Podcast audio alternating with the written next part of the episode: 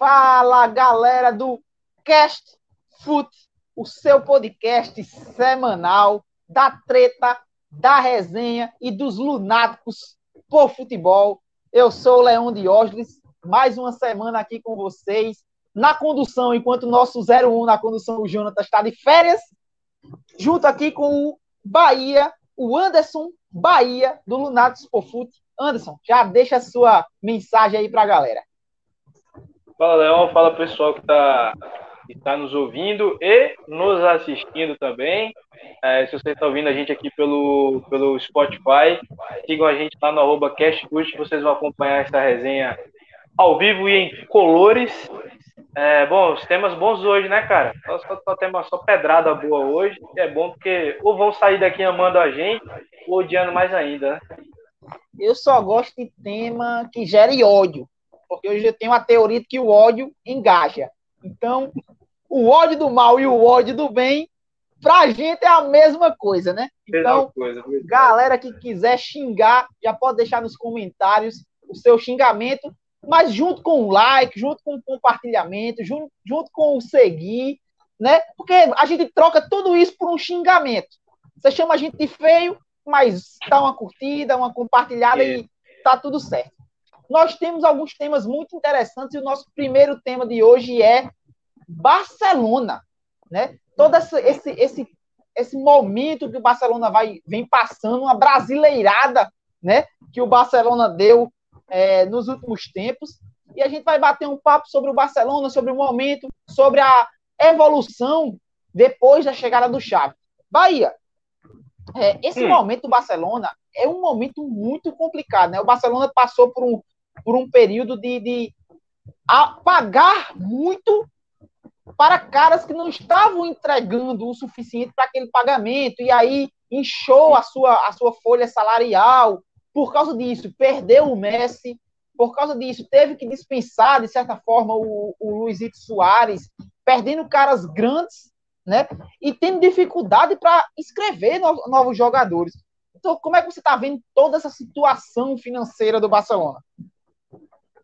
É, acho que o tema é muito pertinente, o tema é muito bom para a gente começar a falar sobre Barcelona. É, eu acho que tudo, tudo, tudo, começa com um planejamento errado, né? É, o planejamento que o Barcelona fez foi: cheguei no topo e do topo eu não vou sair, eu vou continuar no topo. Só que os fracassos recorrentes na Champions League, aquelas humilhações vergonhosas, é o time ser eliminado pela Roma, vencendo o primeiro jogo por 4 a 1 né, tomando um baile da Juventus, tudo isso interfere nos cofres, né? E quando você tem um administrador, é um saqueador chamado José Maria Bartomeu, é, as coisas acabam piorando, né? Porque ele pegou o dinheiro da venda do Neymar e ele fez contratações que simplesmente não chegaram para repor. Né? E o mais engraçado falando sobre essas negociações, um exemplo disso, né? Foi o Griezmann, né? Foi pagado 120 milhões de euros pelo, pelo Griezmann. E aí o Barcelona empresta o Griezmann para o Atlético de Madrid, uma opção de compra só de 40 milhões. Então, assim, perde três vezes o que poderia ganhar. Né? O então, Dembélé assim, também é outro que foi, que foi comprado muito mesma caro. Coisa. Né? Mesma coisa, então assim, foram compras desnecessárias, com valores extremamente altos, sem contar os pagamentos estratosféricos. Eu lembro de uma entrevista, Leon, do presidente do Bayern de Munique na época, que o questionaram, né? Você não compraria Cristiano Ronaldo, Messi, Neymar? Aí ele falou, por esses valores, não tem chance, amigo. Agora eu consigo pagar, agora dá para pagar de boa. Mas lá na frente eu vou quebrar o clube. Então, assim, não que o Messi não valha o que recebia, que o Cristiano não vale, mas a gente está falando de jogadores específicos, não são todos jogadores do, do elenco, né? Então, acho que isso, tudo isso que foi feito lá atrás está resultando agora. E coitado do Laporta de ter que fazer tudo isso, né? E, tipo, ter ficado na história marcado como ele a ter sido presidente e perder o Messi. Então, assim, não, não é culpa do Laporta, é culpa de José Maria Bartomeu, é culpa de, das pessoas que administraram Barcelona. E a situação parece que só tende a piorar, né? É, eu como, como torcedor do Barcelona é, na Europa, é, eu me sinto um pouco frustrado, né, de ter vivido o, melhor momento da história do Barcelona, de ter visto o maior clube, o maior time da história do Barcelona, talvez um dos melhores times de todos os tempos, e agora está vivendo esse momento, um momento que é, eu vivi a, a, aquele momento de jogo do Barcelona hoje. parava tudo no meu dia para assistir. E hoje, mesmo sendo, sendo torcedor do Barça, é, eu só assisto quando dá. Entendeu? Eu não faço um esforço a mais para assistir. Não é como eu faço com o meu clube do Brasil. É, e aí o Barcelona passando por, por imensas dificuldades, dificuldade para escrever jogador, para manter é, os que, que pelo menos estão conseguindo entregar, fazendo negócio, comprando jogador caro, vendendo barato, né? Perdeu o Arthur, que começou bem, cai de rendimento, perde o Arthur, o Dembele, comprado muito caro e não consegue entregar, é um cara que toma muita decisão errada. E, velho, não dá, velho. Ele, ele, ele recebe a bola na ponta e quando tem que cruzar, ele quer ir pro drible, quando tem que ir pro drible, ele quer cruzar. Ô, Leão, você, você chegou a assistir o jogo do PSG? Barça e PSG, o jogo da volta? Assisti. Chegou a assistir? Assisti. Você, você lembra de quantas chances o Dembele perdeu só no primeiro tempo? É, pelo scout aqui que eu fiz, 292. Não tá, tem pô, condição ele... não, cara. O Dembele, eu acho que eu achei a posição dele. O Dembele tem que jogar na ponta, na ponta do banco. Tem que jogar. Ele não tá. E ainda teve o, o, o cidadão que abriu a boca para dizer que o Dembele é melhor que o Neymar. Tem que ser internado, né? Tem que ser internado. É aquele negócio. Meu filho. É aquele negócio. Meu filho não, não, não toma vacina e ele é super normal. O normal, falando umas coisas dessas. É, então, mas aí o Barcelona, passando por esse período de transição, Bahia, trouxe o chave para tentar resgatar o espírito barcelonista, tentar resgatar as origens, a questão do tic-tac, que talvez para mim tenha passado esse período, acho que o jogo já evoluiu, né? Ficar só com a bola não não resolve mais, você tem que ficar com a bola, mas você também tem que ter é, tem que ser agudo, e é isso que o Guardiola transformou, né? O Guardiola, que era um cara que era questionado por ficar muito com a bola, quando ele chega no City, por exemplo, ele faz o time ser mais agudo, ele se reinventa, né? E aí o Chave chega já chega e chega com problemas, né? Que aí ele perde gente por Covid, perde gente por contusão, perde gente por não conseguir escrever jogador. Oh. E passa por um, um período já de turbulência, já na chegada, né? Cara, eu acho que ele pegou o que, o que deveria ser um dos melhores trabalhos do mundo, né? acaba se tornando um dos piores para treinador, cara. Eu acho que foi uma decisão acertada. Eu acho que o Barcelona com o Ronald Koeman não estava mais andando, o time não estava mais evoluindo. Estancou e parou e morreu é, dessa forma. E o Xavi foi para tentar fazer isso, como você falou, foi para tentar trazer essa alma barcelonista, tentar fazer com que o time é, tivesse aqueles tempos áureos. E não, gente, o, Xavi não vai fazer a mesma coisa que o, que o Guardiola fez. Não é simplesmente falar assim, ah, o Xavi voltou como o Guardiola voltou e o Barcelona vai ser aquele Barcelona temido de novo. Não, é uma situação totalmente diferente.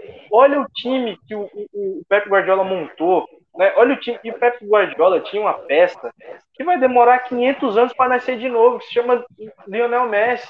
Então, assim, não é qualquer peça. Pô, ele tinha no meio Iniesta e Chave. Não é qualquer meio de campo. Então, assim, é, é um processo. Eu acho que, assim, eu acho que o Chave está tomando decisões é, muito boas. Ele reorganizou estruturalmente de, de, de fora para dentro é, de fora das quatro linhas para dentro, colocando regras, estipulando a, algumas situações para tentar fazer esse resgate. Porque assim, não é apenas a questão de você fazer, Leão, que o time volte a ser aquilo que o time era, mas é também trazer a confiança do torcedor, né? fazer com que o torcedor volte a se identificar com o clube, com que o torcedor volte a, a ter vontade de assistir os jogos, né?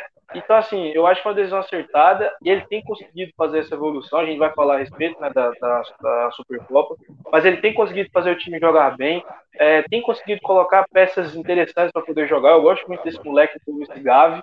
Achei ele, um, achei ele um bom jogador. E sem contar o Pedro. O Pedro é, é um jogador fantástico mas é uma ruína de problemas. Você pega um time com Covid, você pega um time que tá com problema para poder. Cara, para poder inscrever o, o. Acho que é Ferran Torres o nome do cara. Tiveram que fazer um malabarismo gigantesco para o cara poder ser inscrito. Emprestar então, o Coutinho, renovar é, o salário do Dembele com, com um custo menor para poder. Menor. Então, assim, imagina a cabeça do treinador ter tudo isso na mesa, o presidente falar: Ó, tá aqui, ó. Esse é o problema que você vai ter que, que gerir. Então, assim, é complicado. Isso sem contar na questão da autoestima, né? Fazer com que os jogadores voltem com a sua autoestima, trazer confiança, né? Então, assim, ele tá conseguindo, aos poucos. Gente, não vai ser, não vai ser assim, ó, pra lá de dedo. Não é dessa forma. É, é um processo. E eu acho que ele tá conseguindo se sair bem. É, para dar um exemplo de, de, de clube que passou por um processo, o próprio Liverpool, que hoje bate o tempo todo brigando por Liga dos Campeões, por Premier League, o Liverpool passou três ou quatro temporadas sem ganhar nada. Ali o Klopp chega e foi um trabalho até conseguir bater. Acho que o Xavi vai passar por esse período. Essa temporada não vai ganhar nada, né? A gente não vê o Barcelona, não vai dar pro, pro, para o título espanhol e não vai, e talvez uma Copa do Rei ali, se, se é. tudo der certo. Mas eu acho que não bate campeão de nada. Da Europa League, ah, esquece. Já, já é, acho que não vai... é o Napoli, né? É o, Napoli. Já, então... Acho que, que. Mas eu vejo perspectiva para o Barcelona. É, acho que o Xavi vem agora. Eu até comentei na live ontem, lá na, na página, eu comentei que é, o Barcelona mostra perspectiva de crescimento. Já no jogo contra o Real Madrid já teve algumas coisas e o Xavi vem conseguindo acertar. Acho que o Daniel Alves vai tá fazendo bem ao vestiário. Consertou Sim. uma sangria naquela lateral direita que estava tendo que usar o Ningueça ali e ninguém estava conseguindo dar jeito. E você vê o sofrimento ontem que o Dani sofreu, mas que quando ele sai o sofrimento aumenta. Ali acho que o Dani conserta aquela lateral direita, por exemplo. Acho que o Xavi conseguiu resgatar o Busquets.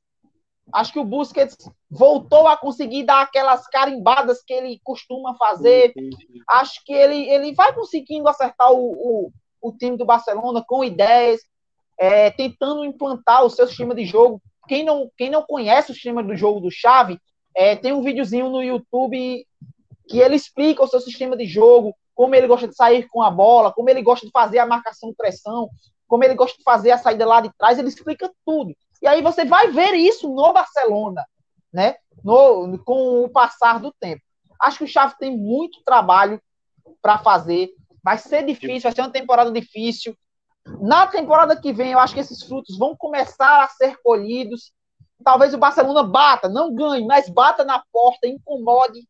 E, de novo, gente, só ganha quem bate na porta dificilmente você vai ganhar sem estar o tempo todo. É só olhar aqui para o Brasil. Quem ganha? Flamengo, Palmeiras e Atlético Mineiro. Que são quem tão, estavam batendo na porta o tempo todo. Então, só Palmeiras, por bate... exemplo, né? Exato. Palmeiras, o Flamengo. 2017, 2018. O Flamengo, que foi em 2018, eu acho.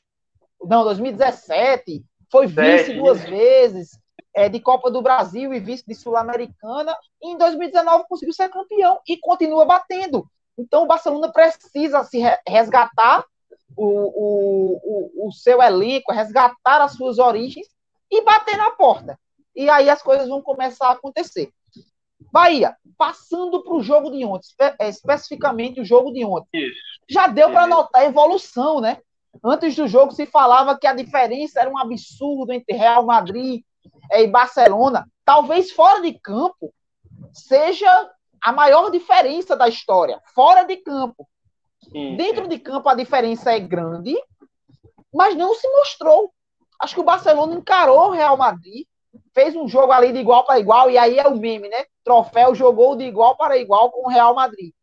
Mas jogou, é, em determinados momentos mandou no jogo. Acho que o jogo Sim. teve ali momentos do Real, momentos do Barça, e eles foram trocando de posição é, durante o jogo. Já deu para notar a evolução? Você tem essa mesma visão que eu? Sim, sim, sim. Eu, eu acho assim, é, antes de iniciar o jogo, eu achava que ia ser um caminhão, sinceramente. Pela fase que está o Real Madrid e pela fase que está o Barcelona. Dentro de campo. Nem fala que são bastidores e tudo mais fora. Porque a gente sabe quem é que manda na Espanha, né? A gente sabe quem é que manda na Espanha. Time que veste branco. A gente tem, tem essa consciência. Mas eu imaginava que seria assim, um jogo, um verdadeiro atropelo, né, que o Real Madrid fosse fazer 4, 5 a 0, 5 a 1, enfim. Imaginava isso. Só que é quando a gente, como a gente fala, no papel é uma coisa. No campo, a bola rolando é outra totalmente diferente. Vi um time pela idade muito experiente. Não sei se te passou essa, essa, essa situação também. Sem um se afobar, né? E isso, um time sem se afobar, um time que sabia o que tinha que fazer, um time que conseguiu, em alguns momentos, fazer o Real Madrid dançar sua música. Então, assim, é óbvio que o material do Real Madrid hoje é um material pronto. A gente está falando de um time completo, um time que não tinha desfalques, um time que tem um elenco, é, pelos nomes e pelo que está jogando, muito melhor do que o Barcelona. A gente precisa fazer esse tipo de pontuação. A gente precisa também chegar aqui falar que o Pedro jogou muito, falar que o Busquets, mesmo com o lance do primeiro gol do Real Madrid, também jogou muito. O Gavi se movimentou bem. O De Jong, que não, não é o meu, o meu atacante preferido, mas que conseguiu fazer a função a qual ele tem que fazer. É, o, o Dani Alves, que ganhando eu falar, bolas, né? Sim, ganhando bola, exatamente, incomodando a zaga. É, o, o, Dani Alves, muita gente falou assim: ah, tomou um baile do Vinícius e tal. Ok. Eu acho que nos lances ali de, de, de corrida, eu acho que ok. O Vini, a gente tá falando de um moleque de 21 anos com um cara de Dá 40. Dá pra entender, pô. Dá pra entender o torcedor. Agora, agora no, no mano a mano, eu acho que já foi um confronto um pouquinho mais equilibrado. Né? Eu acho que a gente teve um pouquinho mais de equilíbrio. Então, assim, há uma evolução, é óbvio. É óbvio que a gente precisa também ver as duas partes. O Carlos Ancelotti tinha dado um, uma entrevista, acho que uma semana atrás, falando que explorar o contra-ataque, porque ele sabe que ele tem armas para isso, também é um ponto interessante. A gente também e é um defeito entender. do Barcelona, né? E é um defeito do Barcelona, então ele também pode ter tentado mudar o jogo para isso, mas a gente precisa pontuar que o time foi bem experiente. Para um, um, time de jovens, o Barcelona foi bem experiente ontem. É, e o Xavi mostrou também repertório tático, né? Ele começa Isso. num 4-3-3, é, segurando um pouquinho o Daniel para fazer aquela, aquela saída de construção, né? É, deixando o, o Busquets ali no meio para fazer uma espécie de tripé, né? Ali na frente da saída de três, que o Daniel Alves ajudava a sair, e uhum. liberando o Alba para ficar espetado lá na frente junto com o, o, o Dembélé, que assim, por mais que eu tenha restrições ao Dembélé, ele é um cara que incomoda.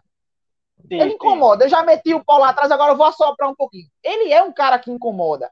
Se ele passar a tomar mais decisões acertadas, ele é um cara que, que, que, que o Barcelona vai poder aproveitar. Mas o problema é que ele precisa entender que ele não precisa resol resolver todos os jogos. Se ele fizer o feijão com arroz, ele pode ajudar. Então, acho que o Xavi começa a ter a ter, a ter peças e começa a mostrar repertório. Ele começa num 4-3-3, em determinado momento do jogo ele passa para um 3-4-3. Quando ele está perdendo o jogo, ele termina o, o, segundo tempo do tempo normal. Ele termina com um 3-3-4. Ele espeta quatro caras lá na frente, incomoda, empurra o Real Madrid até achar o empate.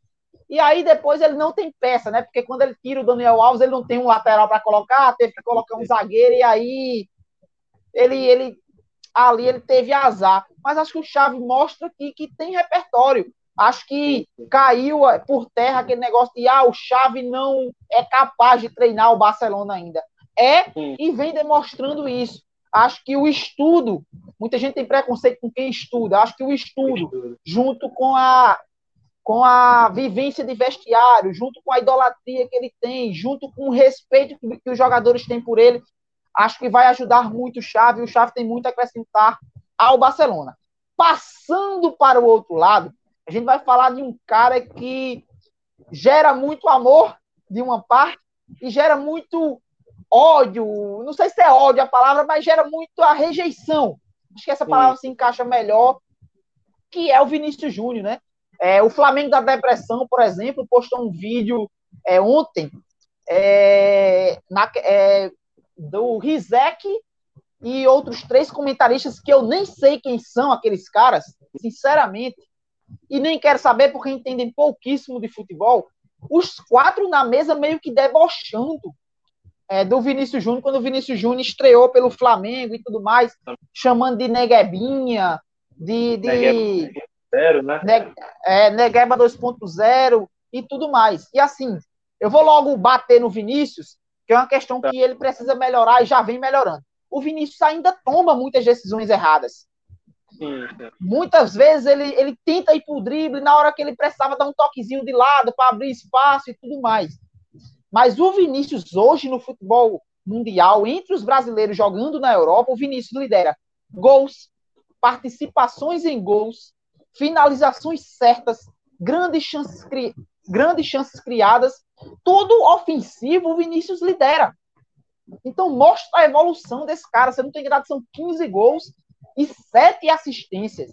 É disparado a sua melhor temporada é, na Europa o ele é hoje talvez o segundo nome do Real Madrid, só perdendo para o Benzema, e o Real Madrid o maior clube do mundo. Mesmo a gente tendo algumas ressalvas, mas é o maior clube do mundo. E o Vinícius Júnior hoje é protagonista do maior clube do mundo. Você querendo ou não, odiando ou não o Vinícius Júnior, e a gente sabe que a rejeição é muito porque ele é cria do Flamengo e no Flamengo tem toda uma mídia Assim como o Corinthians, por exemplo, também tem. Acho que todo moleque que sai do Corinthians, a galera tenta diminuir um pouco, os rivais tentam diminuir. Mas, gente, vamos, vamos avaliar o campo e bola, vamos deixar o, o, o clubismo, às vezes, um pouquinho de lado, para tentar comentar. Como é que tu tá vendo, Bahia, a evolução do Vinícius, o futebol que o Vinícius vem demonstrando nessa temporada? Bom, é, eu, eu, eu, só para iniciar, Leon, e já aproveitando o gancho que você falou, eu particularmente, eu acho que esse é apenas o único motivo desse, desse hater insano em cima do Vinícius Júnior, porque, cara, o moleque não é envolvido em polêmica, você não vê ele com o nome dele envolvido em polêmica, você não vê ele envolvido em coisa errada. O cara só joga bola e, tipo, o pessoal tem um hate pesado. Não, porque o Vinícius não pode. Nunca. Tem, tem gente que já fez Twitter. Eu queimo a minha língua se o Felipe, se o, o Vinícius Júnior jogar a camisa do Real Madrid. Eu queimo a minha camisa do Real Madrid se isso acontecer. Gente, calma, não é assim. É, eu, eu, eu sempre falo, Leão, e eu gosto de falar, que o que molda um jogador são as categorias de base. Eu acho que, que é o principal, porque é na categoria de base que ele vai ter a sua formação. É, é, é como ele vai chegar para ser lapidado no profissional. E cá entre nós, o trabalho de formação dos nossos jogadores nas categorias de base está longe de ser um, tra trabalho bem feito. Né? Eu comentei tá isso de... hoje com um amigo. Tá longe a gente tem um trabalho... muita peça, né? A gente tem muita Sim. peça, mas a gente trabalha muito mal os jogos. Exatamente. E, e, é um ponto que é interessante, pessoal, da gente, da gente lembrar. A Alemanha fez isso em 2002. A Alemanha perde a Copa para o Brasil e começa um trabalho de reestruturação completo, um trabalho de reestruturação completo em, em 2006. Ainda com um time muito de 2002, mas a partir de 2010 você já via uma, outra equipe, você já via essa renovação e, e com um trabalho feito pelas categorias de base. Então eu acho que assim, o Vinícius hoje, e eu me impressiono pra caramba com ele, é, porque assim, eu, eu, eu, eu sempre achei que ele poderia dar mais. Eu achava que o trabalho que tinha sido feito com ele, essa coisa muito emergencial, muito astronômica, tinha atrapalhado esse processo, né? É, e eu, eu sempre esperei que ele poderia dar mais. Está acontecendo. Agora eu não vou ser, ser, ser hipócrita e chegar aqui e falar para você que eu achava que ele ia ser, é, fazer isso tudo que ele está fazendo hoje. Né? Não, não posso ser hipócrita e falar, falar isso. Mas esse processo de evolução toda, Leão, tem um nome, cara. Carlo Ancelotti eu acho que o Ancelotti é fundamental. O engraçado é, é que o Ancelotti foi fundamental para o Kaká, para o Pato, para o Richarlison, porque o Richarlison só chega à seleção brasileira pelo trabalho que ele faz no Everton. e o Everton sendo treinado pelo Carlos Ancelotti. Então, assim, eu vejo muito, tem muita é, particularidade do, do Ancelotti. Há uma entrevista que ele fala que, ó, eu quero, se eu sei que o Vinícius Júnior é um cara que, que vai ser fatal no contra-ataque, eu tenho que armar minha equipe para poder, poder fornecer isso, porque eu posso extrair isso dele. Então, assim, eu vejo ele como um dos pilares, cara. E, e ó, o trabalho que o moleque tá fazendo. Né? Muito dedicado. E isso é só fruto, cara. É só fruto. Você tocou aí no nome do, do Carlos Ancelotti. É, ele é um cara que ele viu as características do Vinícius, como você pontuou muito bem. Né? O que, é que o Vinícius tem de bom? Velocidade. O um contra um do, do Vinícius se resume em velocidade. Ele não é um cara de mudança de direção. Ele não, por exemplo, quando ele tenta mudar de direção, dando vários toques na bola, para ele é complicado. O sim, drible sim. dele consiste na velocidade. Então, o que, o Carlos Ancelotti fez? Usa muitos contra-ataques. E não está errado, gente. Usar o contra-ataque é uma ferramenta. Exato. O contra-ataque é uma ferramenta do jogo. E fazer o Vinícius ficar mais próximo do gol. Porque agora, uma coisa é o Vinícius ter que, que conduzir por 20 metros. Outra coisa é ele ter que conduzir por 40 metros. Faz diferença. Faz diferença, então, exatamente. O Carlos Ancelotti dá mais liberdade ao Vinícius. O Vinícius não está tendo que ser um assistente de lateral esquerdo, por exemplo. Volta, compõe espaço, mas tem liberdade para ficar um pouquinho mais próximo do Benzema e vem colhendo frutos. O Vinícius evolui, o Vinícius passa a finalizar melhor. Isso é fruto de trabalho, não é do acaso. O Vinícius Júnior não acorda, é, não acordou do dia para a noite e começou a finalizar melhor. É fruto de trabalho. Futebol é trabalho. Então o Vinícius deve estar trabalhando muito finalização, deve estar trabalhando muito passe, porque melhorou também. Sim, Lógico que ele ainda tem problemas, mas ele tem margem para evoluir ainda mais. Ah, vai ser melhor do mundo? Não acho. Não acho. Uhum mas acho que vai bater em alguns momentos, top 10, vai incomodar. E é uma joia nossa. Você tocou muito bem sobre a questão da lapidação. Eu acho que foi mal feita pelo Flamengo. Acho que o Flamengo acelerou a subida do Vinícius para o profissional, porque já sabia que ia perder ele. Acho que o contrato não estava bem amarrado. O uhum. Flamengo sabia que ia perder, precisou acelerar para não dizer que o moleque foi vendido sem jogar, né? Então, e aí é um, é um toque já para o Palmeiras. Amarre o contrato do é, André, né? Endre, né? Endre. Amarre o contrato desse moleque. Ele tem muita bola. E não queimem o moleque. E não queimem o moleque colocando ele na fogueira. Torcida, calma, torcida, calma. Tem só 15 Exato. anos só. 15 Exato. Anos. É, é, eu vi um comentário, acho que foi do Fui Clear. Eu tenho várias ressalvas ao Fui Clear, mas acho que foi ele que falou. Gente, uhum no sub-15, beleza, que o Hendry joga no sub-20 já. Mas sim, sim. quando você está na base, você está competindo com caras da sua idade ali. É, o porte físico é parecido. Quando você chega no profissional, você está competindo com caras até os 40. Então é, é outra claro. história, é outra intensidade, é outra. Então, calma com o moleque, assim como, como, como vocês não tiveram com o Vinícius Júnior e hoje ele está queimando a língua de, de muita gente. Acho que o Vinícius é, tem muito a evoluir. Acho que o Vinícius tem muito a evoluir. Já usando o Vinícius como parâmetro, e hoje eu acho que quem estava torcendo para a convocação do Vinícius quase infarta, que ele foi o 26 nome a sair. Acho que já tinha gente tweetando que o Tito é um burro, é, a esculhambar, é um né? É. Ele foi o 26 nome a sair. E a gente vai falar um pouquinho da convocação da seleção brasileira, né? A gente está gravando esse vídeo e esse podcast é, na tarde da quinta-feira, né, no dia da convocação. É, aqui a gente fala a verdade, a gente não vai falar para vocês tá que está sendo gra... tá sendo feito na ao vivo, não. É, na sexta-feira, não. Foi gravado na quinta. E aí eu tenho aqui a lista de convocação da seleção. No geral, no geral, Bahia. A gente hum. vai tocar e passar setor a setor. No geral, era isso mesmo? Ou a convocação no geral é um absurdo? Não, não, não. Era, era aquilo que a gente já vem, já vem vendo do, das, dessas últimas convocações do, do Tite, né? é, apenas com algumas alterações em relação aos jogadores do futebol inglês, que agora ele pôde fazer essa convocação. É, mas, cara, é, é, aquilo que ele, vem, que ele já vem fazendo, né? Então, assim, eu, eu não vi muitos absurdos. É, eu, eu concordo que já tem ali pelo menos uns 17, 18 nomes cravados, a gente vai, vai, vai falar sobre isso, né? Mas eu acredito que já tem uma base praticamente feita, um time praticamente pronto, então eu não vi assim muitas loucuras. Eu vi alguns pontos que a gente vai pontuar, mas eu não vi nenhuma loucura não. É, eu acho que assim, seleção, convocação de seleção Bahia nunca vai ser unanimidade. Você pode pegar, vamos pegar só os anos que a gente ganhou. 2002. Meu Deus do céu! Se o Filipão saísse na rua após a convocação, ele ia ser apedrejado. 94 Parreira também, meu Deus do céu. É. O período ali, quando chega na Copa do Mundo, todo mundo queria matar o Parreira. Ele não levou, ele não levou o Raí, né? Ele não levou não, o Raí, ele, o Raí tava jogando ele, muito. Ele leva o Raí, mas o Raí perde a vaga, né? O Raí ah, era 10 e capitão foi, foi. e vai pro banco. Verdade, verdade, é, verdade.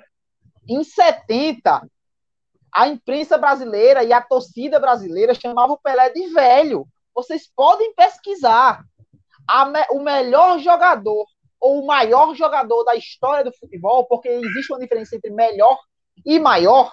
O maior jogador da história do futebol era chamado de velho pela torcida e pela imprensa. E 70 é a melhor Copa do Pelé. Em 62, pau também. Em 58, pau também. Então, eu tenho a teoria de que o Brasil tem que chegar em crise na Copa do Mundo. Só ganha assim. É, no geral, para mim, a convocação também é isso. Tem algumas ressalvas. E eu sou da teoria de que o técnico tem que levar 15 nomes inquestionáveis e 8 é por conta dele. Porque convocação e lista de seleção nunca vai ser unânime. Não, eu, eu assim, é, eu, eu ainda sou muito, eu acho que é aquilo que a gente estava falando em, em, off. Eu acho que a, a, partir de agora a gente vai ter uma divisão aqui, de um, de um, de um pensamento, é, de uma pessoa que, que, quem sabe lá na frente, vira um comentarista, e de uma o pessoa. melhor. Do Brasil. Não, não, melhor não, melhor não. É, eu acho que isso aí fica com o Pedrinho, o Rafael Oliveira, com esse pessoal. Mas o Pedrinho daqui a 20 é. anos vai parar, pô. eu acho, né? Eu acho, eu não sei, mas ele continue dando, dando aula, que ele, é, ele, é, ele é, é bom pra. Ele é monstro, ele é monstro. É, Alô, e, Pedrinho, um abraço. Grande, grande, grande, grande abraço. Que pena que você não jogou no Corinthians. Teria representado pra caramba. Mas enfim. E de uma pessoa que vai ser técnico, né? Um dos melhores do nosso país. Quem sabe vai comandar a seleção. Então, assim, Tenha saído é, pela um... boca de um anjo. É, o, meu, o meu pensamento hoje, é, e eu vou usar uma frase do Alex, é, é, de que a seleção deveria ser os que estão em melhor fase. Você poder extrair os jogadores que estão em melhor fase. É óbvio que você já precisa ter um trabalho, é, de certa forma, lapidado. Mas eu acho que você pode ter jogadores, é, que você pode testar esses jogadores pela fase que eles, que eles estão. Então, assim, eu vejo essa, essa convocação com ali dois, três, quatro pontos de ressalva, eu acho, acho que não mais que isso. Porque eu acho que jogadores, alguns jogadores do nosso futebol brasileiro deveriam receber chance.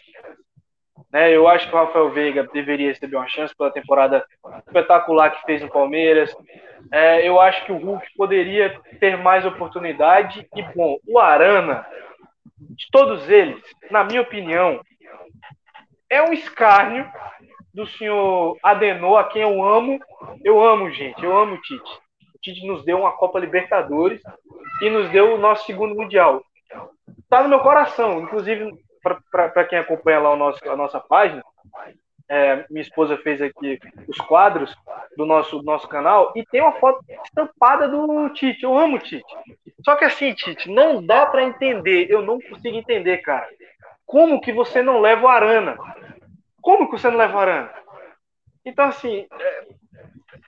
Coutinho, enfim, a gente, a gente vai. Eu, calma, eu vou calma. Deixar, vou deixar o nosso, a gente vai, o nosso a gente apresentador vai falar sobre isso. setores por setores. Tá? Mas assim, o Arana, o Arana não, o Arana não está é realmente algo. Dá uma revolta. Dá um vamos lá. Vamos lá, vamos lá. É, no, no gol, há necessidade. Tem, tem, né? Então, Alisson, Ederson e o Everton é isso aí. Acho eu que se não acontecer nada da anormal, são os goleiros que vão para a Copa. Sim, sim. Acho que a única dor de cabeça do Tite é em relação a quem ele vai colocar de titular, né? Há uma preferência ah. pelo Alisson, mas o Ederson é. tá jogando muito, muita bola, né? Meu irmão, Catando... pra mim, aqui, aqui, o Tite pode. E aí, gente, é uma piada, tá? O Tite pode acordar de manhã, chamar os três, colocar os três assim na frente, pega a camisa e joga pra cima. Quem pegar, joga. Porque aí quem pegar é quem defendeu melhor, né? É. Então, quem pegar, joga. É, nas laterais direitas, na, nas laterais direitas, ó, na lateral direita, ele leva Emerson e Dani Alves e deixa o Danilo de fora. O Danilo, por mais que a gente tenha ressalvas ao Danilo, acho que o Danilo já garantiu a vaga dele na Copa do Mundo. Acho que o Danilo até vai ser importante, está sendo importante no sistema do Tite, que é de segurar o lateral direito para espetar o lateral esquerdo lá uhum. na frente, né, na última linha. Então o Danilo está na Copa e eu acho que a briga ficou entre Emerson e Dani Alves. Eu até falei em off para você que eu acho que ele levou os dois, deixando o Danilo de fora, é, para tentar ver a competição dos dois de perto, né? E se decidir. Claro, seriam claro. seus dois laterais Assim, seriam eles dois que estariam brigando por essa segunda vaga mesmo? Sim, sim, sim, sim. É, eu acho que hoje no futebol brasileiro a gente tá com essa escassez, né, de bons laterais direitos. No mundo, né? É, no mundo, no mundo. A gente tá com essa, com essa escassez. Ah, quem, quem dera surgissem novos Philip Lan, né? Quem, quem, quem dera surgissem grandes laterais direitos, mas a gente tá com essa escassez. E Se assim, meu pai tivesse aqui, um, ele ia dizer um Leandro. Um Leandro, é, sim, sim, ele também. Então, então assim, é, há essa escassez. Há essa escassez em relação aos laterais direitos. É, eu tenho algumas ressalvas ao Daniel Alves, ao Danilo, várias, particularmente não convocaria, mas já é nome do Tite já, já é nome certo. E, cara, eu gosto muito do, do, do Emerson. Só que, assim, o que, dá, o que deve contar para o Tite também é essa questão de a Copa do Mundo serem apenas sete jogos e de também valer muito a questão da, da experiência. Né? E a gente estava pontuando aqui mais, mais, mais, mais cedo a respeito do, do trabalho, do, do, papel que o Daniel Alves teve no clássico. Né? Então a gente também não pode simplesmente menosprezar que o Daniel Alves é tá horrível, isso, aquilo, outro. Não. Eu acho que vai ser uma disputa boa. É, gosto muito do, do Emerson desde quando ele jogava no Betis. Eu já acompanhava porque o Betis enfrentava o Barcelona, é, Real Madrid. Física, né? Muita força física, presença, é, ele consegue apoiar bem, consegue de, de defender bem, está fazendo uma temporada muito boa no Tottenham, é, mas assim, eu acho que a, a, briga vai ser entre os dois. E assim, eu não vou me surpreender é, caso ele leve o, o, o, Emerson ou leve o Daniel Alves. De certa forma, eu não vou me surpreender, porque aí eu acho que vale a questão da, da experiência também. E do momento, né? A Copa do Mundo é só no final do ano. Então acho que pode, pode pesar, né? É. Todo mundo sabe, eu não escondo de ninguém o quanto eu sou fã do Daniel Alves e eu bato na tecla de que é, o Daniel Alves briga sim é, por vaga na seleção. É, eu já falei até em algum determinado momento que seria o meu titular da seleção brasileira, né? mais do que o Danilo, por exemplo, é, porque o Daniel Alves tem muito a agregar é, à seleção e ele tem muito futebol. Eu costumo dizer que o Daniel Alves na direita, na lateral direita, ele ainda pode ser um dos melhores do mundo. Tendo sequência, tendo um time montadinho, ele pode ser. O problema é que muita gente também está misturando a imagem dele no São Paulo. Isso. Muita gente. E eu vi até comentário de que o Daniel Alves não estava jogando na lateral. Gente, com o Crespo ele estava jogando na lateral. É, Só que, de, de certa forma, com um ala, tendo mais liberdade para atacar e tudo mal.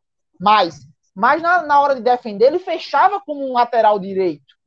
Então ele estava jogando sim na lateral. Estava sem jogar nessa transferência para o Barcelona, mas já nesses últimos jogos já demonstrou que está bem. Fez um duelo duro é, ontem com o Vinícius Júnior, por exemplo, ganhou bola do Vinícius Júnior e em outros momentos foi driblado driblado como qualquer lateral direito do mundo hoje vai sofrer com o Vinícius, né? Então a briga vai ser boa. Acho que o, que o Tite vai ter uma dor de cabeça boa aí. E aí vai depender muito, eu acho, desse último, dessa última arrancada ali em novembro. Aí a gente passa para a lateral esquerda. Acho que o Alexandre está na Copa, né? Felizmente, tá, mas ele já tá na Copa já. É. E aí é informação, tá, gente? Agora o que eu vou falar. O Arana estaria na lista. Eu, eu assisti a entrevista do, Tite e ele foi bem claro quando ele disse: ó, o Arana não foi convocado porque o Arana não voltou a treinar ainda no Galo. O Arana está de férias. Então é por isso que ele não foi convocado. Para mim, seria o meu titular.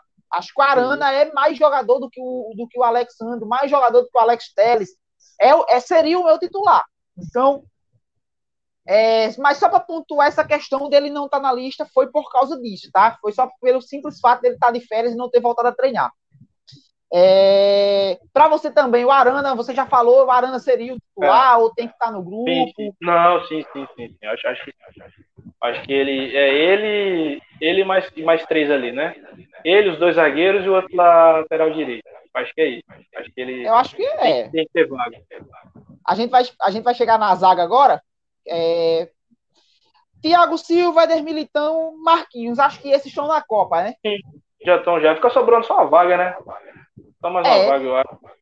Até dá, dá um pouco de, de, de opções para o Tite, né? Ter três zagueiros tão fortes, mudar um pouquinho o esquema da seleção também, se precisar e tudo mais. É, e aí tem essa quarta vaga que é o Gabriel, Gabriel Magalhães, que aí ele tá brigando com algumas cabeças, né? Felipe, o Rodrigo Isso. Caio, se não Rodrigo tivesse Caio. machucando tanto, estaria na briga né? Mas se machuca demais. Acho que o próprio Foi, Davi Luiz, dependendo da temporada, pode brigar. Sim, eu então, também, eu também vejo. Sim, sim, sim. Qual, eu, qual acho que, vi... de, eu acho que de zaga a gente tá bem, bem servido, né? Falar, falar a verdade, a gente tá bem servido. Tem, tem dois, três zagueiros. É, acho que falta só o Militão se firmar de vez mas para mim é um, é um zagueiraço, tá, tá, já tá jogando muito. Fica voltando só essa última vaga. Eu acho que quem o Tite levar, acho que vai ser igual o, não joga na memória, o Anderson Polga, em 2002. Eu acho que vai ser tipo isso. Então, acho que quem ele levar dessa última vaga, acho que não vai ter tanta. Eu acho que é, normalmente, esse, normalmente esse quarto zagueiro, ele é sempre alguém, né? Entrou é, da mas... cota. Isso, de boa. É não vai jogar. Mais o quarto é. Então, eu ia até é, pontuar aqui sobre o, o Militão, é mais um torcedor tricolor, daquela safra, né, que vocês queimaram os moleques. Queimaram, Né? Você tem aí o Rodrigo Caio bem no Flamengo, você tem o Militão, você tem o Casimiro bem no Real Madrid. Então, acho que o torcedor de São Paulo, só para catucar, acho que queimou muita gente boa lá. É. Cuidado, gente, cuidado, tá? É, tem, vamos tem passar para saber lapidar. Exatamente. Vamos passar para o meio campo. E aí eu já quero fazer uma ressalva. Gente, a lista tem 26 nomes. E para a Copa do Mundo são 23.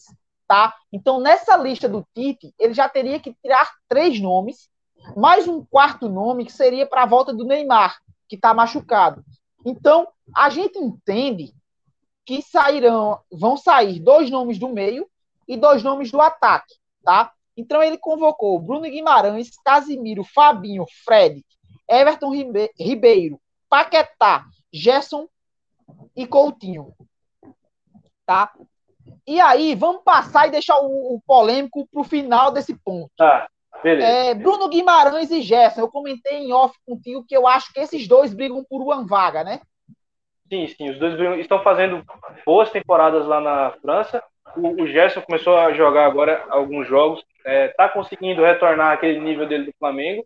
E o, e o Bruno Guimarães, pós Olimpíadas, só tem evoluído, né? Após a, conquista da, das Olimpíadas, ele tem jogado bem, então acho que os dois brigam por uma vaga. E aí vai, vai valer de quem tiver em melhor fase e que vai jogando é, aquilo que o Tite espera que eles, que eles entreguem, porque tem isso também. Né? Uma coisa é você jogar pelo seu clube e outra coisa é você jogar pela seleção, pelo que o treinador da seleção espera. É, eu vejo o Gerson com uma desvantagem aí, porque o Bruno Guimarães está jogando na função que ele vai jogar na seleção e vem entregando bem. Já o Gerson vem jogando um pouco mais avançado, e isso prejudica um pouco ele. Mas acho que o Tite está conseguindo é, pesar isso muito bem. Acho que os dois brigam por uma vaga, e aí é aquele mesmo caso. Eu sou fã do Gerson, mas se o Bruno Guimarães for para a Copa, eu acho que a seleção está bem servida. Casimiro Sim. e Fabinho, nenhuma dúvida, né? É, já é. Inclusive, eu vi esse último jogo do, do Fabinho agora pela, e pela Copa lá, e tem várias Copas, mas, pô, o cara é um, um, verdadeiro masterclass, né, cara? Pô, ele, ele tá em todas as partes do campo, ele, ele dá aquele toque, é elegante, joga, parece que joga de terno.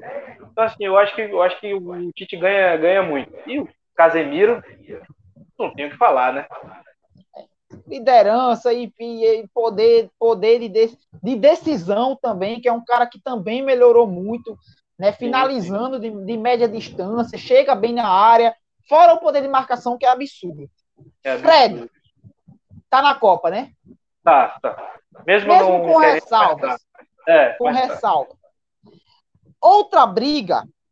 Não, vamos, vamos lá. Lucas Paquetá. Acho que também, também tá, também tá, tá na também Copa, tá. né? Tá, Foi tá muito questionado lá atrás, né? Que é outro também que sofre pelaquela questão de ser da base do Flamengo, ter a dancinha Flamengo, é. e tudo mais. E aí a gente chega no, nos pontos mais polêmicos. Everton Ribeiro e Coutinho. E complementando aquela informação que eu dei lá atrás para complementar a do Arana. O Tite fala na entrevista que o Everton Ribeiro foi convocado, assim como o Gabigol no ataque, porque não foram convocados na última, porque não podiam por causa do Campeonato Brasileiro, que estava em final, Libertadores e tudo mais. E porque Everton Ribeiro e Gabigol estavam treinando nas férias e já voltaram a treinar no Flamengo. Então, fisicamente, eles estariam próximos do que seria o, o ideal deles. Tá? Então, por isso eles estão convocados assim. Essa foi a explicação do Tite. Acho eu que Everton Ribeiro e Coutinho brigam por essa vaga de reserva do Neymar, né? Eu não levaria o Couto. O Ribeiro eu até levaria, pelo que ele já entregou na seleção, já sabe o que o Tite quer do jogo e tudo mais. Bahia, eu sei que você tem os nomes para para deixar no ar e indicar para o Tite. É contigo. Ai, meu Deus. Eu, eu queria. Eu vou, vou, usar a frase que toda pessoa usa quando a gente faz aquelas as nossas seleções de campeonato brasileiro em si, que a pessoa usa. Fulano joga vôlei, Fulano tá em, tá em mar, joga beisebol, basquete. Bom, eu, eu, eu, assim, eu quero dar dois comentários. Né? O primeiro comentário é o meu lado de comentarista. Tite, sei que você não vai ouvir isso, mas caso chegue até você. O Rafael Veiga tá jogando o quê? É, tênis, tênis de mesa, futebol. O que é que o Rafael Veiga tá jogando? A gente precisa fazer algumas ponderações aqui, Leão, e, e pontuar que a temporada do, do, do, Rafael Veiga foi uma temporada pô, espetacular. O cara foi o artilheiro do, do Palmeiras na conquista do seu tri da Libertadores marcou gol em final, marcou Brigou gol, pelas nossas seleções, né? Brigou, exatamente, brigou para ser rei da, da América.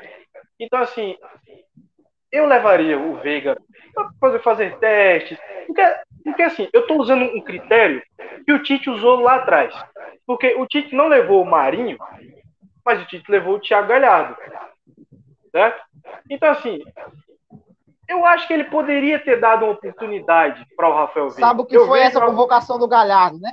Pressão. Sim, Sim pressão, exato. Né? É, então, assim, eu levaria o Veiga para poder fazer teste, para poder treinar, para poder, sabe, entender se o Veiga poderia se encaixar e tudo mais. Ok. É, mas eu também tenho que entender, e aí olhando para o lado do, do treinador, que é o que o Leão vai pontuar, é que o Leão já falou. O Everton Ribeiro já tem conhecimento de como o Tite quer que, que, que, a seleção jogue, como ele quer que aquele meio de campo funcione. Então, assim, a temporada do Everton Ribeiro no Flamengo foi muito abaixo do que o Everton Ribeiro já apresentou. Muitíssimo abaixo do que o Everton Ribeiro apresentou. Então, por isso que fica esse clamor público, né? Por que não levar o Veiga e por que levar o Everton Ribeiro? E aí eu acho que a gente vai entrar no ponto que você vai falar, do nome mais, mais questionável. E aí eu deixo que você pontue, né? É, assim, é, o Coutinho, para mim, é, eu já tinha falado que se o Coutinho, se o Tite tivesse a chance de convocar o Coutinho, ele ia convocar. É, porque o Coutinho, ele tá naquela cota do cara de confiança. Assim como um cara que, dependendo da temporada, eu não ficaria surpreso se aparecesse nas, nas próximas listas, seria o Renato Augusto.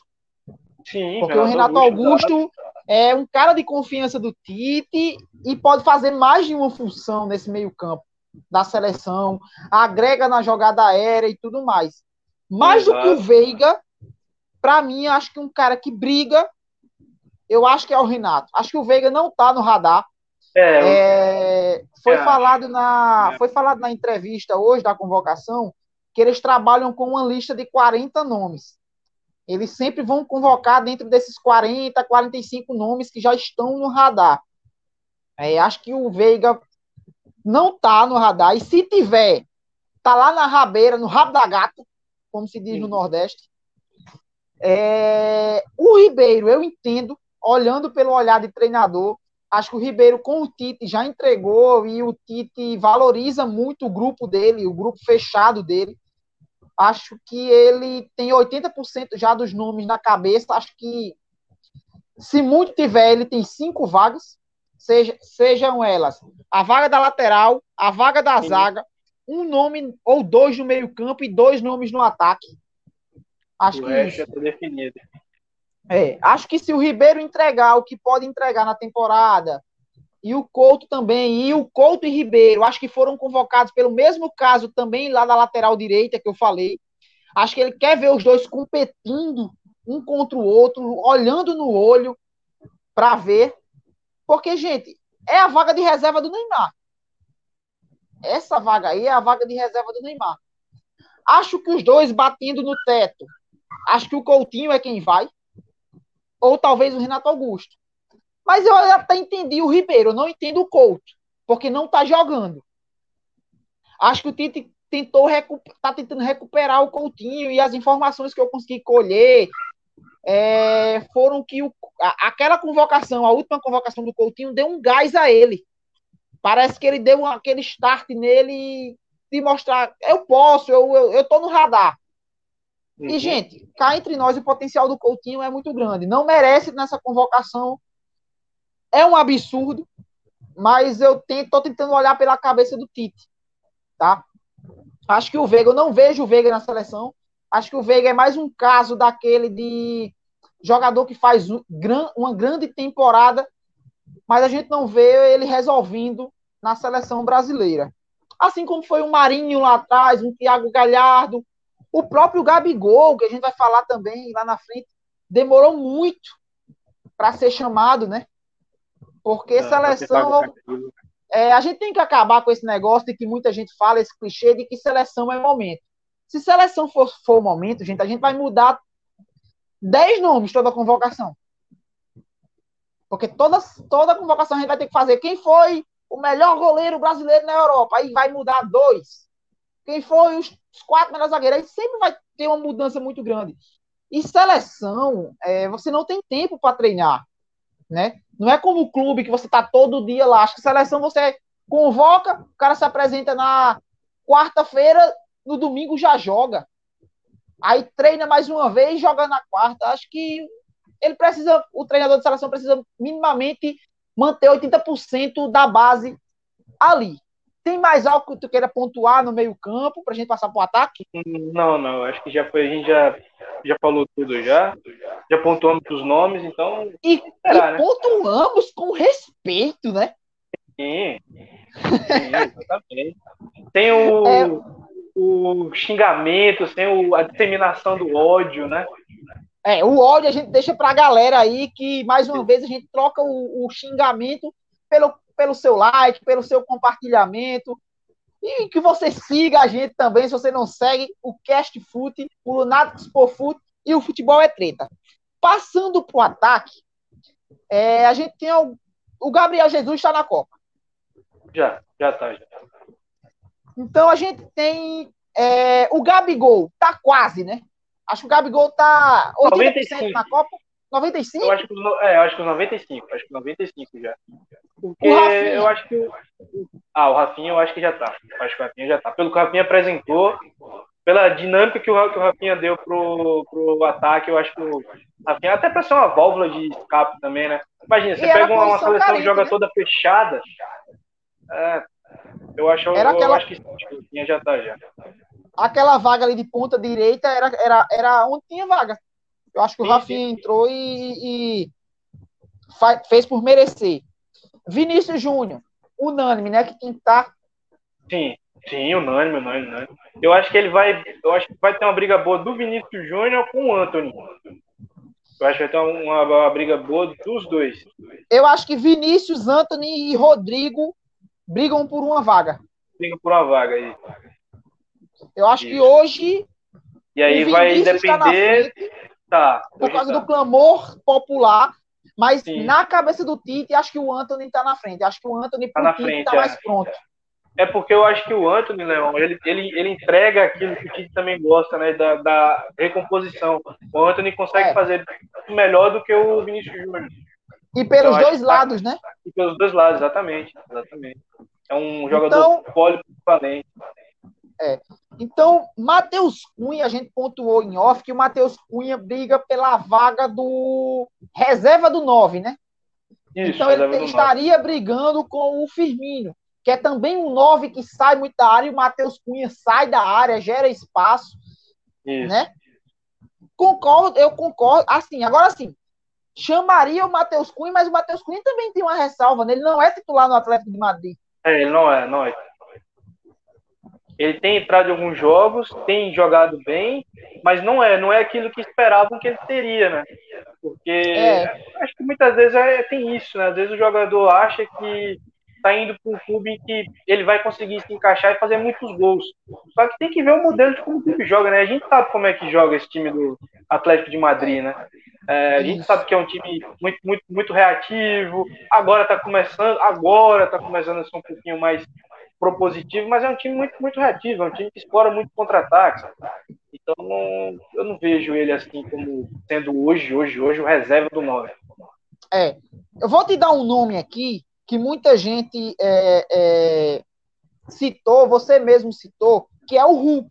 Mas acho Sim. que o Hulk, eu não vejo o Hulk na Copa. Acho que o Hulk é. só vai para a Copa se se repetir uma temporada como foi a 2021. Acho que se o Hulk fizer ali uma temporada de 25 gols, acho que ele não briga. Ou só se alguém se machucar. Eu acho que o Hulk não briga. Eu acho que o Hulk tá no radar. Ele tá no radar, mas eu acho que o Gabi tá na frente, o Matheus Cunha tá na frente. É, talvez pro Tite, o Firmino tá na frente. Sim. E é aquela questão de gosto também do treinador. Lembrando que o, o Hulk não servia em 2014 e serve agora, né? Muita, muito torcedor às vezes esquece que meteu um pau é, no né? Hulk em 2014. Um Hulk que era melhor do que o Hulk atual. Sim, mais sim. forte fisicamente. O Hulk de hoje só é mais maduro. Só é mais experiente. Mas o Hulk de hoje não faz nada melhor que o Hulk de 2014. O Hulk de 2014, o de 2012 também, das Olimpíadas, né? Ele também jogou muito, muito bem as Olimpíadas também. E é, o Hulk ele... da torcida também, né? Isso, exatamente. Que não fazia é... gol. Que não, que não, que não serve, que, que enfim, é, tem, tem muito torcedor que. É, a gente viu o exemplo aí do Vinícius Júnior. É, mas assim, eu, eu levaria o Hulk pela temporada que ele fez tudo mais.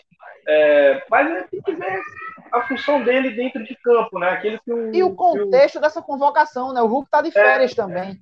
também. Nem voltou tá ainda. Voltou a treinar ainda. Então, assim, acho que essa é, convocação, Bahia, acho que essa convocação também a gente, é, tem essa ressalva, né? Acho que essa convocação, a próxima convocação, por exemplo, é a que dá para tirar o parâmetro do que o Tite vai, querer trabalhar, porque vai estar tá todo mundo, é, vai estar tá todo Sim. mundo em igualdade de condições, né?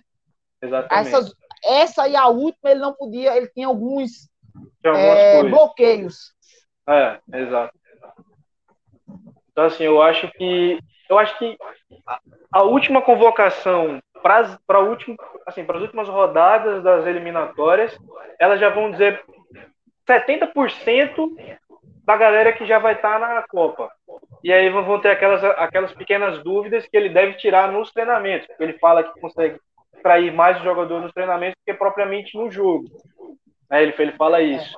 Então, assim, Parece... vamos, vamos. Sim, sim, pode, pode, pode falar. É, por exemplo, você falou aí da questão do treinamento, eu lembro muito bem as informações que surgem lá da CBF é que, por exemplo, o Bruno Henrique, mesmo destruindo no Flamengo, ele não é convocado porque no treino de, de espaço reduzido, e sim, gente, o espaço reduzido é importante, porque a seleção brasileira nem sempre vai ter as costas da defesa adversária para atuar, tá? A seleção brasileira normalmente vai pegar seleções fechadinhas, e na, principalmente numa primeira fase, numas oitavas, até Exatamente. nas quartas, vai pegar defesas fechadas e o espaço vai ser reduzido, né? Para quem não se lembra, Leão, para vocês que não se lembram, o jogo contra a Bélgica, quem jogou mais, senhores? O Brasil, viu? Quem criou mais foi o Brasil. Quem jogou reativo foi a Bélgica que jogou, jogou reativa. E a Bélgica se classificou. Então, acho que é esse ponto que a gente precisa também analisar. A gente acha que o, que o futebol do, do Tite na seleção é um futebol retranqueiro. Mas aí assiste o jogo de Copa do Mundo e não, e não percebe quem é que está sendo reativo e quem é que está sendo propositivo. É, enfim, é o problema do, do, do é. torcedor brasileiro, né? Por exemplo, é, para dar um exemplo aqui bem rápido. Ontem no jogo Barcelona e Real Madrid, o Barcelona foi quem tomou Sim. as ações e o Real Madrid foi reativo. Exatamente. E isso, gente, é só é, o jogar bem. O brasileiro tem essa questão de que jogar bem é você ter a bola o tempo todo. Não, jogar bem é você executar bem o seu, a sua proposta de jogo. Exatamente. Isso é jogar bem. Né? Então, só fazendo essa ressalva, eu acho que a seleção 80% é isso aí. Acho é que vai mudar quatro, cinco nomes, talvez seis, até a Copa do Mundo. É, mas vamos, vamos ter um pouquinho de, de, de boa vontade com o Tite. A seleção é segura, tá? A seleção é muito difícil de ser vazada. A seleção pode bater de igual para igual com qualquer seleção do mundo. Ninguém vai engolir a seleção brasileira. É só você acompanhar um pouquinho os jogos das seleções europeias. Não tem ninguém jogando muito futebol. futebol e a Copa do Mundo é um tiro curto, né, Bahia? A Copa do Mundo é, é, são sete jogos. A Copa do Mundo eu costumo dizer que não ganha melhor, ganha quem esteve melhor naquele um mês. Sim, exatamente. Até porque o período também é muito, é muito curto, é só um mês, cara. Porque assim, você pega, vamos fazer um pequeno, um pequeno retrospecto aqui. Em 2002, alguém achava que a seleção seria campeã do mundo? Pouca gente. Bem pouquinha gente achava. Os mais fanáticos.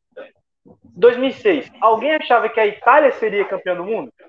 Porque a França comeu a bola a, a Copa inteira. E, e o próprio Brasil, né, que chegou com. Isso, o próprio Brasil, exatamente, aquele quarteto mágico, que muitas não era um quarteto mágico. Né, né no, no, no, papel a ideia de um quarteto mágico, mas em campo totalmente diferente. Era em 2010, um mágico. 2010, todo mundo achava que, bom, beleza, a Espanha chegou com favoritismo por ter uma safra de Real Madrid e Barcelona.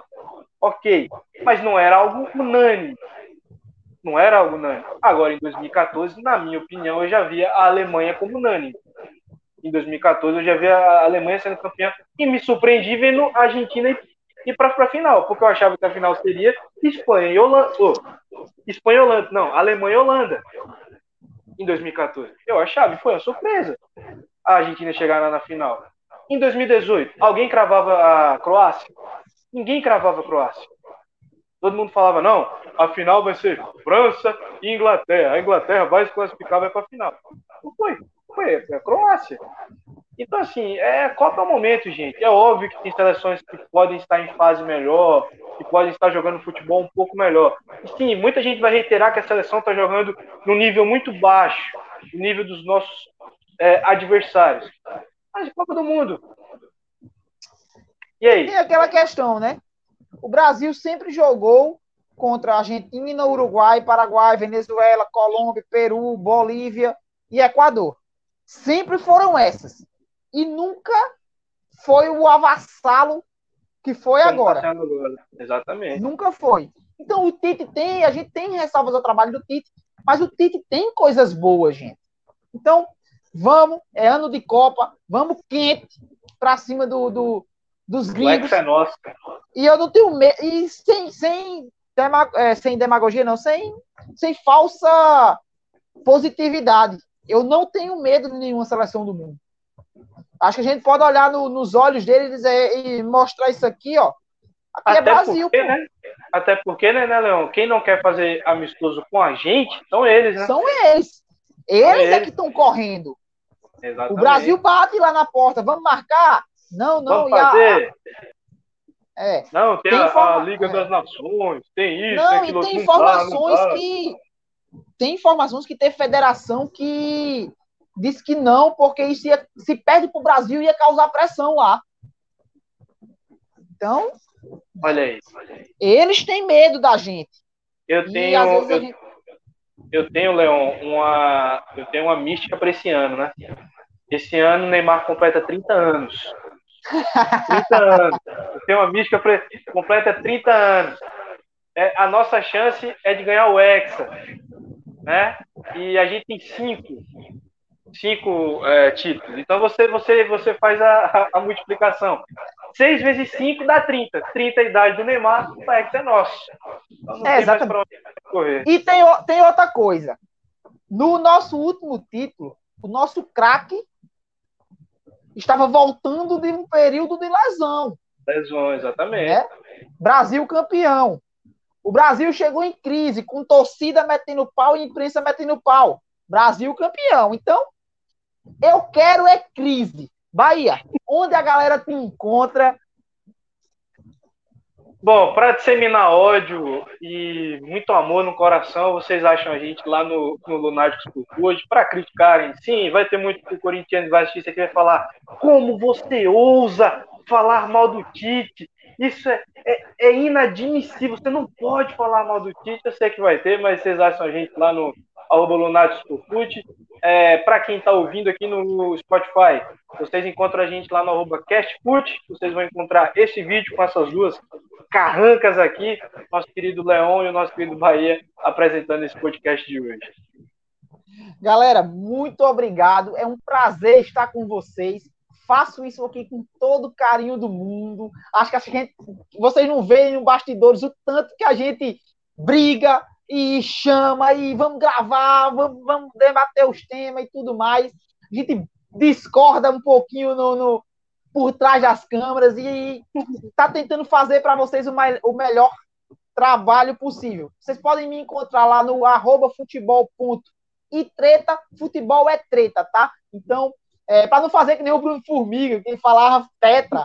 O Bruno Formiga, na primeira vez, foi pedir para a galera seguir a gente, falou Tetra e um seguidor corrigiu lá. Então, arroba futebol.etreta, você, você vai me encontrar e tamo junto. Mais uma vez, Bahia. Obrigado. Semana que vem a gente tá de volta. Tamo junto. Valeu!